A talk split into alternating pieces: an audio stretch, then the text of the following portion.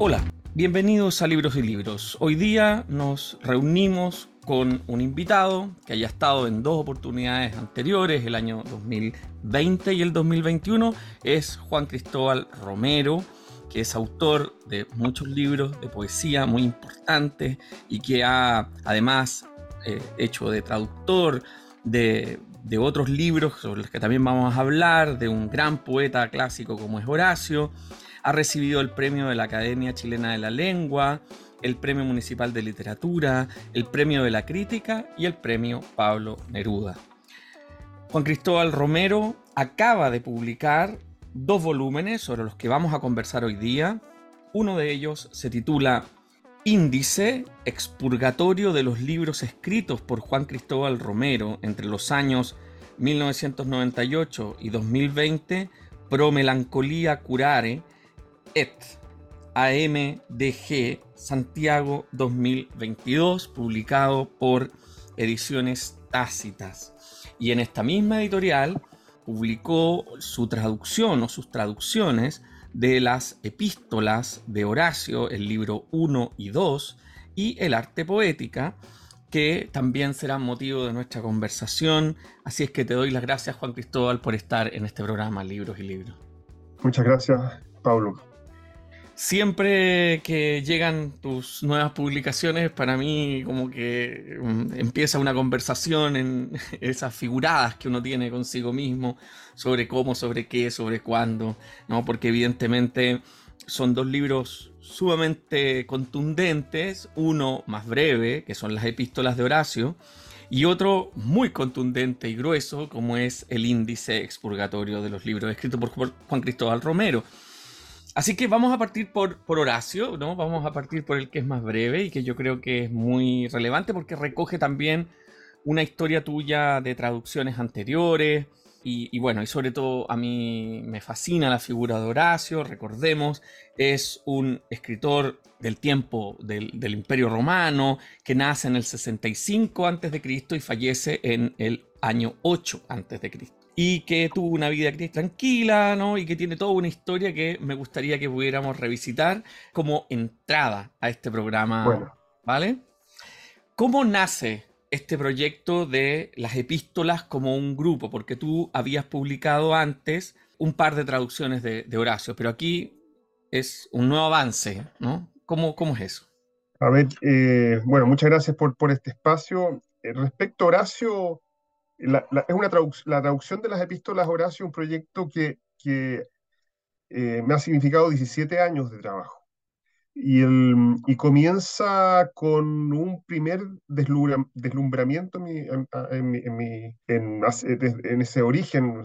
Yo he tenido, no sé, pues 20, soy, ya, para mis métricas soy bien malo, pero he tenido 27 años, 28 años. del, del libro Mecenas de Antonio Casen un libro que ha estado muy presente en mi, en mi, en mi, poesía como referente, porque descubrí en, en, ese libro, Mecenas de Antonio Casen, un tipo de, de fraseo lacónico, eh, puntual, bien exacto, que no había advertido en, otros libros eh, que leía por entonces. Por una parte, desde el punto de vista del estilo, me, me, me, me llamó mucho la atención, pero también eh, el contenido el libro Mecenas es un, es un diálogo entre eh, Mecenas, este protector de Horacio, pero eh, entre Mecenas, Horacio y Virgilio, y Pausanias también, que es un, uno, uno del, un personaje. Y comencé a interesarme también en esos, eh, esos personajes, Virgilio, Horacio, como, como consecuencia de, de, de la, eh, de mi interés en el libro. Compré, me acuerdo, la, la, el, las traducciones de las sátiras y las epístolas de, de Horacio en cátedra, y encontré ahí, quiero decirlo honestamente, un, algo que había de fondo, pero no, no, no, no, explícito. La traducción era buena, definitivamente. Pero ah, incluso el, contenido, la sabiduría, em, el humor, traspasaba o superaba la mala traducción de, ese libro. Em, me propuse, por un ejercicio intuitivo, eh, empezar a mejorarla con, con rudimentos básicos de latín. Yo yo no soy latinista y he aprendido el latín eh, por, por, eh, por, por, un, por, un, deseo de, de, conocer Horacio, básicamente. al, al, punto que me he ido familiarizando con sus poesías y sus versos en latín, descifrándolos y se me han vuelto totalmente familiares. El, en esa, partí traduciendo algunas de, de las epístolas más cortas Em, hice versiones bien libres que incorporé en el libro, en mis mi, poesía original. En, índice hay algunos extractos, eh, primeros intentos que, que, finalmente incluso derivaron en poesía, o sea, en poemas propios. Y en paralelo con Cristóbal Joanón y Adán Méndez, eh, configuramos una especie de taller de traducción que llamamos, le llamamos el patio de Horacio, donde estuvimos prácticamente un año juntándonos semana a semana, mostrándonos, compartiendo eh, fragmentos, versos que íbamos traduciendo de Horacio, junto con el trabajo, con, con, el ejercicio paralelo. En el caso de, de, Cristóbal y de um, y de Adán Méndez, yo entiendo que eh, parte de, eso, de, esa, de los resultados de ese trabajo ha estado también presente en uno de sus libros o, en, o, en, han sido publicados en paralelo. Y en mi caso, eh, persistí, perseveré y saqué, mm, eh, creo que el año 2008, mm, el primer libro de, de, mm, el, el, segundo libro de las epístolas de Horacio yo no, no, no, me sentía muy, muy como confiado en, mi, en mis eh, capacidades de traductor, por tanto fue un libro eh, a medias aguas entre poesía original eh, y, y, traducción. es más, lo, lo, no, no, lo, no, lo, presenté como traducción, sino casi como un libro original. incluso el título es el segundo libro, Las cartas de Horacio, y, y, me puse como autor, a la manera de Pound y ya con, con, una, habiéndome ya entrenado un poco más en latín a partir de entonces, eh, aposté por, la, por, el, por el arte poética, que es un libro bien, bien, que es una de las epístolas, las epístolas a las pisones, está incluido dentro de lo que se, se, denomina el mundo de las epístolas de Horacio. Y esa, esa mm, traducción, eh, em, el, el, resultado me, me, me, me, conformó mucho más que la, el primer libro, el, el, primer, la primera traducción por dos motivos, porque en primer lugar eh, hice, mm, el, me acompañé de, de, buenos latinistas para, para, eh, corregir algunos eh, desvíos que había tenido, y también por el hecho de que mm, la, la, mm, la, traducción fue plenamente hecha en decasílabos, que era algo que quería haber hecho en el primer libro y no lo pudo hacer porque no, no, no me... No, estaba en un proceso de aprendizaje de la versificación, que ha corrido en paralelo. O mm. sea, en, el arte poética coincide con un momento en donde ya me siento, me sentía plenamente eh, confiado en la ejecución del endecasílabo. Perdona, em, ¿y, ¿y, por qué entonces se concibe que el endecasílabo es lo más apropiado para, para, para, traducir esto que está originalmente escrito en, en otra métrica, en otra lengua. En, en, en hexámetros actílicos, como está eh, originalmente escrito. Mira, es bien interesante esto que me preguntas. El, Horacio eh, escribe, bueno, sus odas, voy a hacer un pequeño eh, em, eh, eh, ah, como entrada preliminar para, situar las epístolas dentro de la poesía de Horacio. La, Horacio había el, gran, eh, el gran esfuerzo literario que hace Horacio es a, través de las odas. Las odas son realmente una, una, un, un, manual de métrica, junto con un manual de tópicos de la poesía griega. Él traduce prácticamente todos los registros tópicos y versos que se utilizó en la, en la, en la eh, poesía lírica latina, a, al, perdón, griega, al latín, con o sea, resultado inédito que no había habido hasta el momento. O sea, eh, él pone a punto el latín, pone a punto la, la, la, versificación latina, con metros, como dice él, nunca oídos en latín. Em, eh, por tanto, es, un, un, es, una poesía totalmente experimental, eh, eh, no fallida, porque obviamente lo, experimental en el primer inicio son, fallidos, esto fue, eh, fue contundente, y en paralelo empieza a, escribir, pero por otra parte es una poesía bien, compacta, que, atiende solamente tópicos líricos, y él tenía una beta más coloquial, más humorística, más mordaz, que no, que, no logró desarrollar en, en, en las odas Em, y esa, y esa, esa, digamos, esa poesía eh, más coloquial es la que eh, comienza a, practicar en las sátiras, en primer lugar, y después en la epístola, que, que él, él, eh, llama indistintamente a todo ese conjunto sermones. Mm. Pues los escoliastas medievales empezaron a separar esto entre las epístolas y sátiras, pero para Horacio era un mismo conjunto. ¿Y qué tienen las epístolas y las sátiras en común? Que es una poesía coloquial, eh, eh, mordaz, eh, filosófica, por, desde el punto de vista de, que busca transmitir lecciones para la vida o reflexionar sobre la vida, pero escrita en un verso que era un verso sacro. O sea, el, hexámetro latino es, un, verso que utilizó la poesía griega para, las para las poemas épicos y él utiliza un verso que, que, estaba, que estaba em, eh, destinado a otros a temas mucho más elevados eh, en, una poesía mordaz. También fue un, un, hecho bien original, el, el cómo, eh, y bien irónico. Yo creo que detrás no, no, se advierte, pero es un verso que seguramente correspondía a modos o, o modo más bien solemne. Y él y él lo, lo pone en, en, en, un, eh, a prueba en un, un, espacio bien, eh, eh, que tampoco había sido muy común, que es el paso coloquial, que es una poesía bien nueva para, para, la, para la literatura romana. Em, voy ahora a, responder tu pregunta. El, en, en, castellano no existe el hexámetro dactílico. Ha, habido muy pocos ejemplos de poetas castellanos o en castellano, eh, que, lo han practicado. El más, el más eh, emblemático y conocido es Rubén Darío, eh, con la salutación al optimista, que es un poema el, que fue uno de los pocos intentos fallidos, porque el, resultado no fue bueno, de, hacer poesía con exámetro dactílico. Y aquí es un tatán, tatatán, tatatán, tatatán, tatatán. Además, un, es un, es una, el táctilo es un, es un, un pie bien, bien marcado eh, que no le viene muy bien a la poesía castellana ni a la poesía moderna. En vista de, de, de, la imposibilidad de traducir en ese metro, yo, utilicé, yo eh, eh, intenté buscar o probé en metros, em, eh, de los metros también más solemnes que tiene la poesía castellana. Yo diría que son dos, que está el alejandrino y el endecasílabo, pero prima el endecasílabo.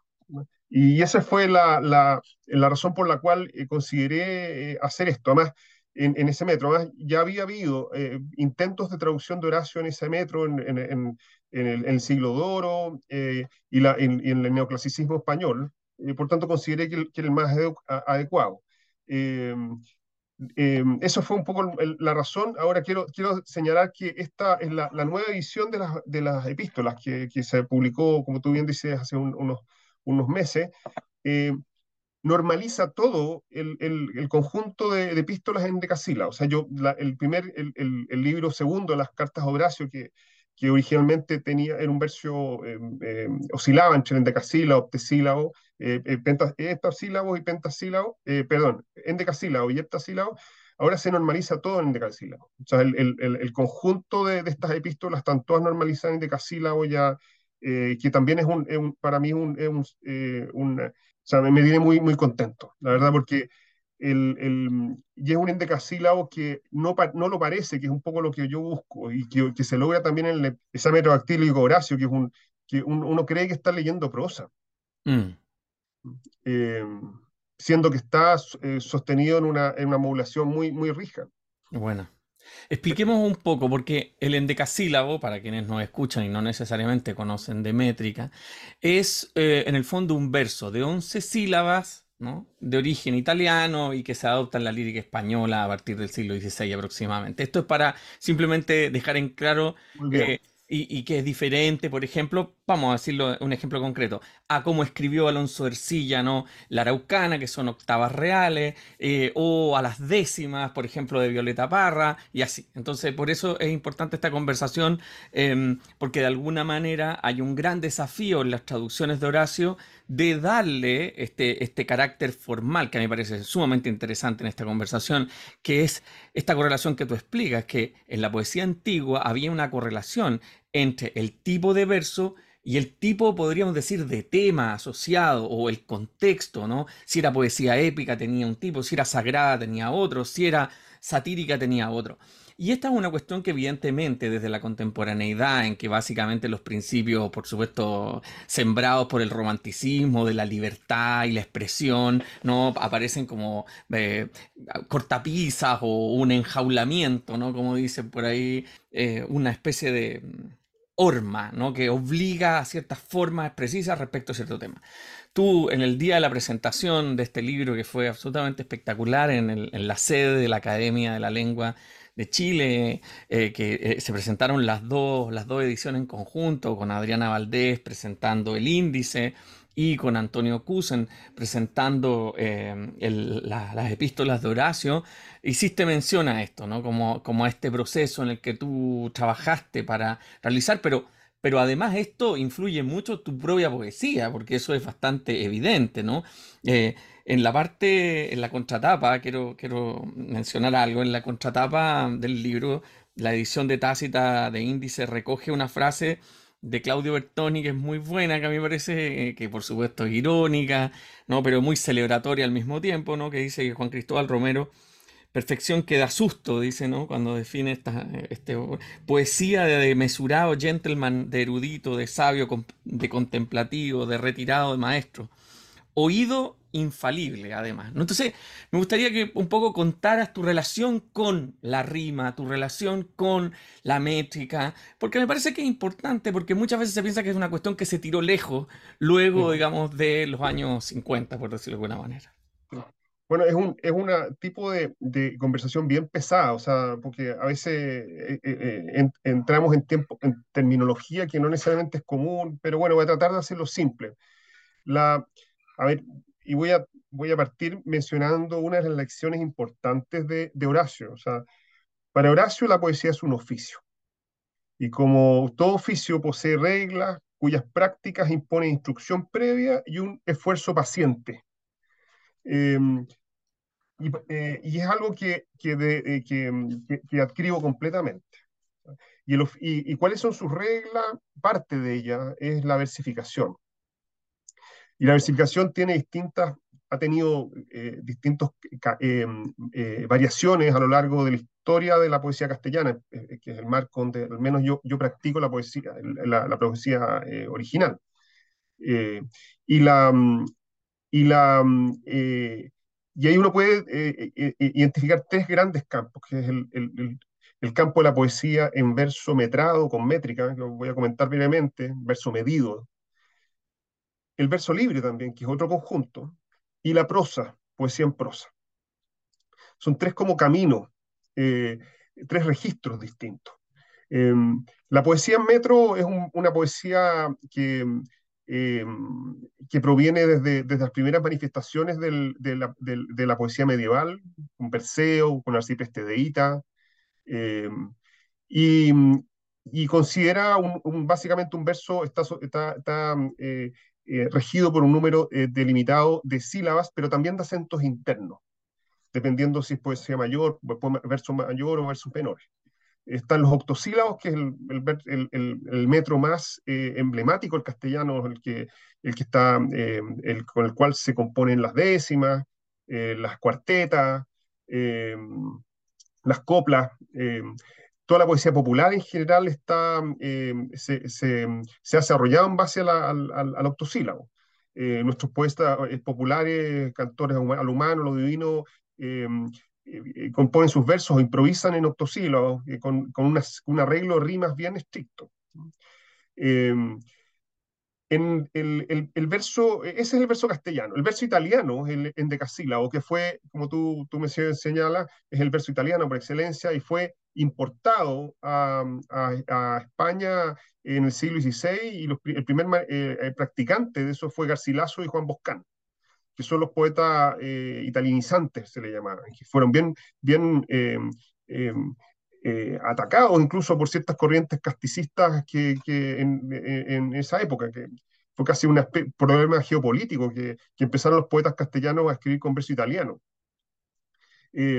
Y desde, desde, desde Garcilaso ese pasó a ser el verso oculto. El siglo de oro se sostiene con, con el endecasílabo y, se practicó y fue, predominó en la, en la escena poética castellana hasta, hasta comienzos del siglo XX, cuando cuando el, el, el, verso libre se impuso. Y el, es el verso hoy día que uno podría decir es el verso canónico, que hay, verso con que se practica, no sé, por el 90% de la poesía en Chile, en, en, todo, en toda la, la, habla castellana. La, métrica hoy día es, un, es, un, es una alternativa a la, versificación castellana e indistintamente se, utiliza eh, según el gusto del poeta. Yo en lo particular me, siento mucho más cómodo escribiendo en, en, versificación regular que la irregular. Eh,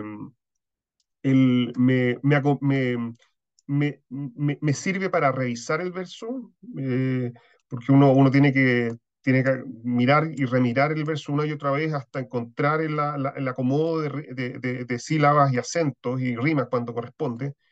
Eh, me, me, permite tener distancia sobre la, la, creación, pero también es una oportunidad de, a partir de la, la, eh, las limitaciones que, que, impone el metro y la rima, eh, eh, hacer que el verso de alguna forma se descontrole, yo te pierdo control sobre el verso, sobre lo que quería decir, y empieza a aflorar el inconsciente. Eso es, una, es algo que, que, que, lo han estudiado algunos poetas, Oden, en el caso chileno Armando Uribe, que, han escrito sobre esto, sobre el, misterio de la poesía, básicamente, que, en, gran parte, o uno de los tantas eh, maneras de explicárselos a través de la, de la imposición de limitaciones que, hace, que obliga al, al, inconsciente a, a a resolver estos, estos, estos problemas eh, lingüísticos que, que, que, ofrece la, poesía en conversificación eh, y, y, rimada.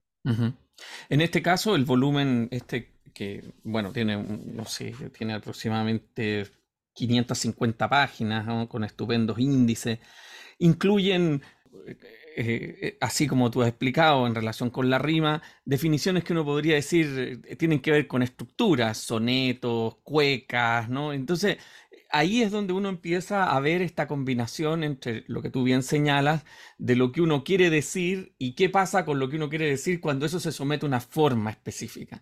Y eso, por supuesto, yo diría que em, es muy impresionante cuando se sostiene en el tiempo, ¿no? Porque este volumen, no sé cuántos poemas incluirá así textualmente, ¿no? El, número, no sé si esa cuenta está sacada. Sí, está sacada, son 333. Son 333 poemas, ¿no? Bien dantesca la cifra, no por la cantidad, ¿no? Sino por la, la repetición del número 3.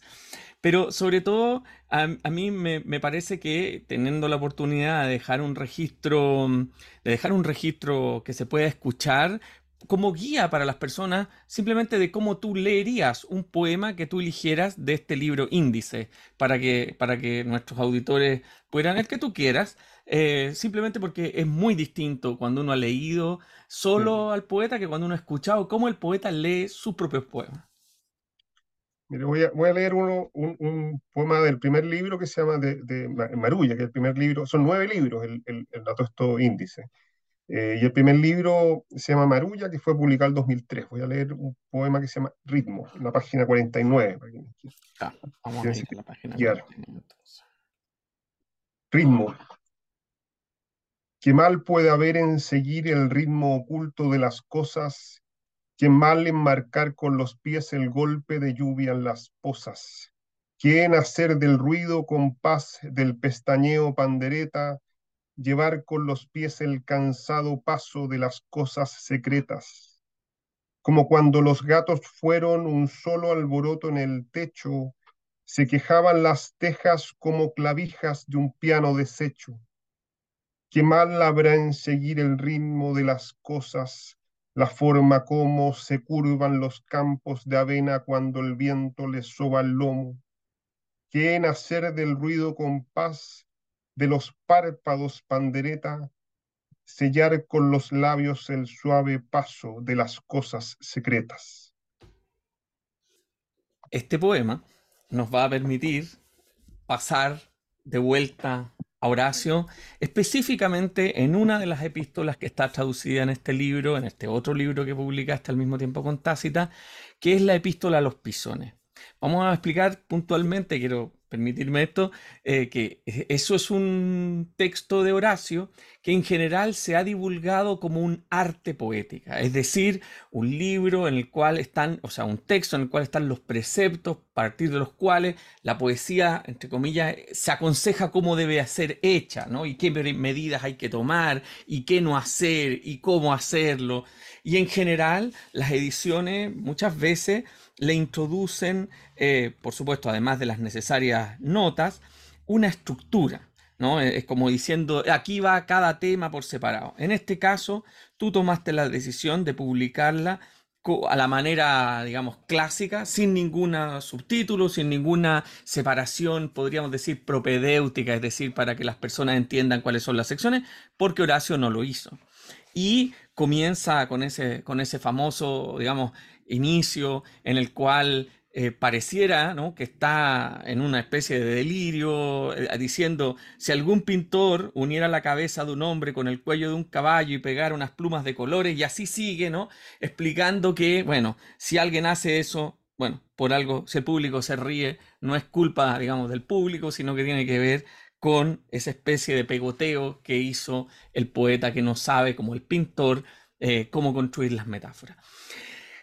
Por lo mismo, me gustaría saber el desafío mayor que representa la epístola de los pisones en tu traducción, cómo trabajaste con las otras ediciones, porque es muy importante. Mira, el arte poética yo creo que tiene el gran desafío desde el punto de vista de la traducción, de lograr que se transforme en poesía. Es primeramente las, las tres epístolas, el libro primero, o sea, los tres libros de epístolas, el libro primero, segundo y la arte poética, son primeramente poemas y, perfectamente Horacio pudo haberlo escrito en prosa, pero no lo escribió en prosa, sino utilizó versificación, que ya mencionaba, una versificación asociada a la poesía épica, eh, que incluso puede ser hasta cantada, haber, tenido, de, haber habido acordes y melodías perfectamente adecuadas para, para que eso ocurriera. Em, por tanto, el desafío que tiene, eh, bueno, todas las epístolas, pero especialmente el arte poética, por, por, por, la, em, eh, su especial énfasis en el contenido y la riqueza del contenido la, eh, técnica. Habla, habla de está la historia de los metros, los tipos de metros que hay, eh, el tipo de poesía lírica, habla de distintos poetas, repasa la, tradición, o sea, toda la literatura griega y romana, es que pese a todo ese contenido, no, no adecuado para, para, la versificación lírica, por ejemplo, se logre, logre el, el, arte poético ser un poema. Creo que también fue una de las razones por las cuales me empeciné en escribirlo en endecasílabo eh, y, utilizando una versificación tal que pudiera, no sé, pues, proveer un ritmo eh, y, y, sobrellevar ciertos momentos bien áridos que son, son eh, eh, son muy técnicos eh, de este poema. Yo creo que ese gran desafío, más que los otros, ¿ah? porque las epístolas del libro primero y el libro segundo de epístola son poemas que eh, son más coloquiales, hablan más de la amistad, el, el, libro segundo es más bien biográfico, pero, pero un, un, poema como de agradecimiento a, distintos personajes que, que, atraviesan la vida de, Horacio. En cambio, el, el, libro Los Pisones es un libro, una epístola de Pisones es un, un libro muy, muy técnico. Yo creo que ese gran desafío. Eh, por, lo mismo, se tiende a traducir en prosa y se le tiende a asignar lo que tú señalabas, títulos en las secciones, como si fuera una especie de manual de poética. Mm. Eh, no es un libro exhaustivo de partida. Eh, seguramente el, el, el, poeta o el, teórico, que, o no sé, filólogo o, esteta, que va a buscar una, una, teoría sólida, coherente, no lo va a encontrar porque, bueno, un poco lo que también transmito, o sea, está escrito en un verso que, que también invita a las, a las, inconsistencias. Seguramente Horacio tuvo que eh, reducir algunas ideas o, o, simplificarlas o, no, o no hilarlas bien para, para, ajustarse a la métrica. O sea, eso es natural, mm. privilegiando el, la, la, experiencia estética. Eh, es un libro bien completo, pesa eso, pesa todo lo que mencioné en cuanto a, a, doctrina y sabiduría.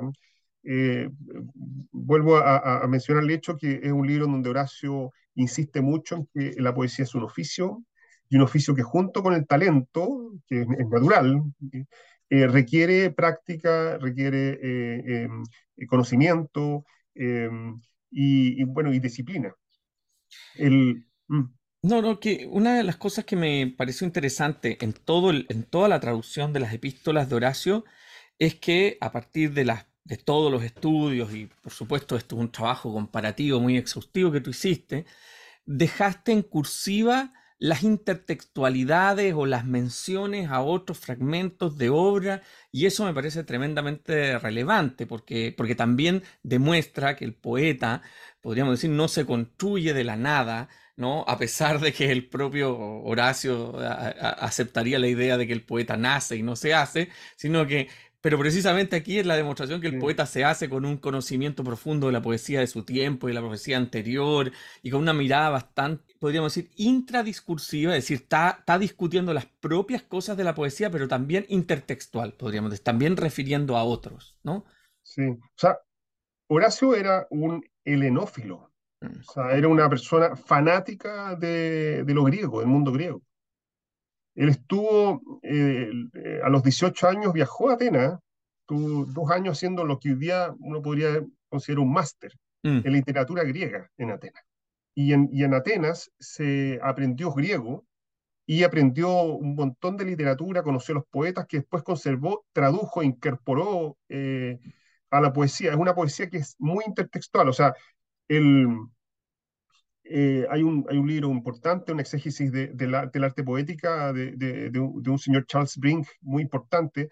Entonces son alrededor de 2.000 páginas en donde él va verso a verso identificando las fuentes del el arte poética y, y, y, se remontan constantemente a poesía griega, mm. a, a, a, poética griega, pero también a versificación griega.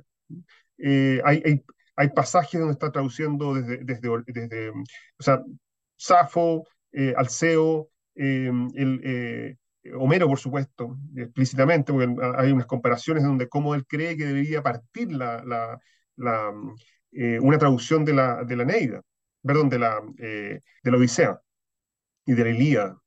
Entonces, era un, poeta muy preparado, muy, muy conocedor de, la poesía griega, muy lector, y, creo que eso también es una de, de, de los rasgos que, se, que, que, infundió eh, una, eh, una especie de escuela eh, que derivó en el clasicismo. O sea, Horacio es una de las, junto con Virgilio, son los dos, las dos columnas del clasicismo, sin duda, que, que, se, que devino posteriormente.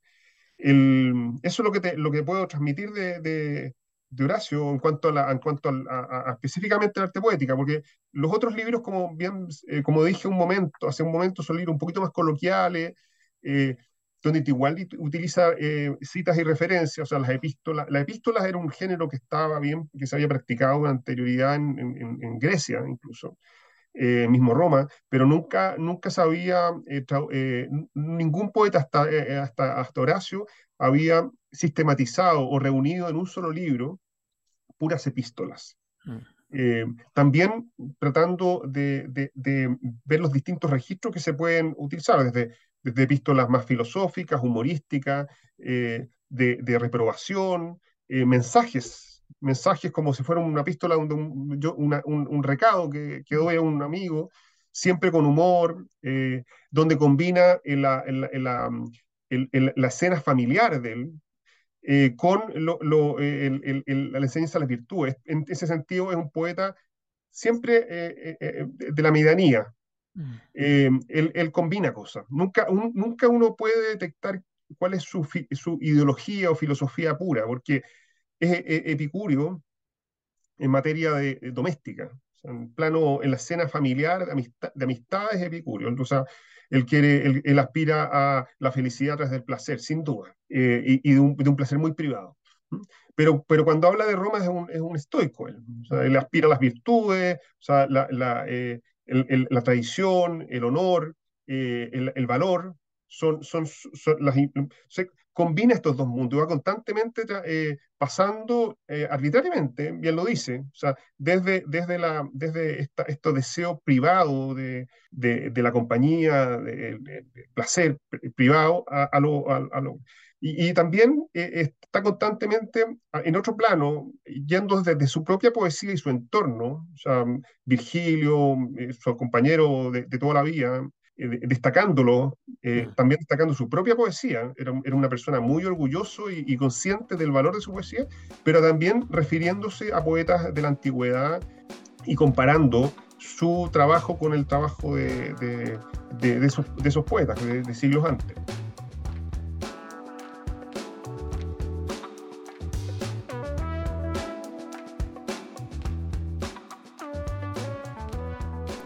Escuchemos del libro Epístolas de Horacio, libro 1, 2 y Arte Poética en traducción de Juan Cristóbal Romero, la epístola quinta del libro primero. A Torcuato. Torcuato, si puedes recostarte en una cama tallada por arquías y no temes cenar un puro plato de verduras a la puesta del sol, te espero en casa Beberás vinos producidos en Tepetrino y los pantanos de Minturnas, el año del segundo consulado de Tauro. Si posees algo mejor, hazlo traer o acepta lo que tengo. Hace rato que el fuego está encendido, la vajilla lavada. Deja a un lado la ambición y los pleitos por dinero. Por un momento olvídate de Mosco. Mañana se celebra el cumpleaños de César. Dormiremos hasta tarde. No hay excusa que impida disfrutar la noche entera en buena compañía. ¿De qué me sirve toda mi fortuna si no puedo gastarla en lo que quiero? Es de locos juntar para la herencia. Prefiero esparcir flores y beber aunque pienses que soy un insensato. ¿Qué cosas no destapa la embriaguez? Cumple sueños, revela los secretos, empuja a los cobardes a la guerra, alivia el peso de los corazones angustiados, enseña nuevas artes. ¿A qué hombre no volvió más elocuente? ¿A quién no liberó de su pobreza? Esto es cuanto prometo procurarte, un mantel nuevo y servilletas limpias, a ver si así no arrugas la nariz. También un cántaro y un plato en donde puedas mirarte como en un espejo Nadie divulgará lo conversado entre nosotros para que se junten iguales con iguales. En tu honor haré venir a Butra y a Septicio y a Sabino, si no le interpone una oferta mejor o una mujer. También habrá lugar para más sombras, aunque apestan a chivo los banquetes demasiado apretados. Dime cuántos deseas invitar, déjalo todo, y por la puerta de servicio escápate del cliente que te aguarda en la antesala.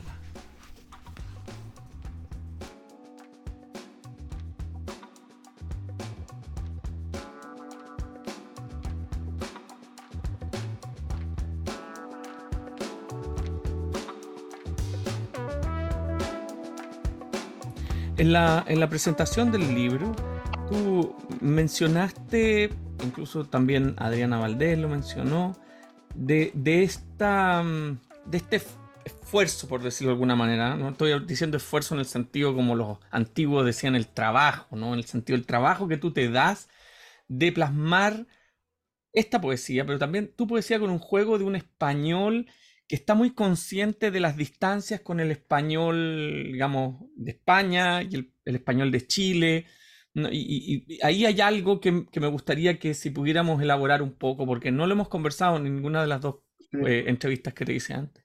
Sí, qué tipo de... Mira, es también algo que, no he logrado yo terminar de, eh, configurar, pero lo, que yo aspiro a un, a un español neutro, pan hispano, por decirlo de alguna manera, pero con, con, con desviaciones, conscientes, o sea, hacia el, eh, hacia el habla coloquial chilena, pero también hacia de repente ciertos registros más, más, más eh, castizos, más clásicos. O sea, tengo, mm. en, uno puede partir incluso poemas conscientemente elaborados en, en, el, en el, libro índice eh, con español medieval. Hay una, hay una, hay unas mester de clerecía que utiliza, utiliza exactamente el, español que, que, se estaba practicando en, el siglo, no sé, XIV, XIII pero el, español con el que practico mi poesía es un español coloquial, pero coloquial no en el sentido de, vulgar, sino más bien en, medio neutro.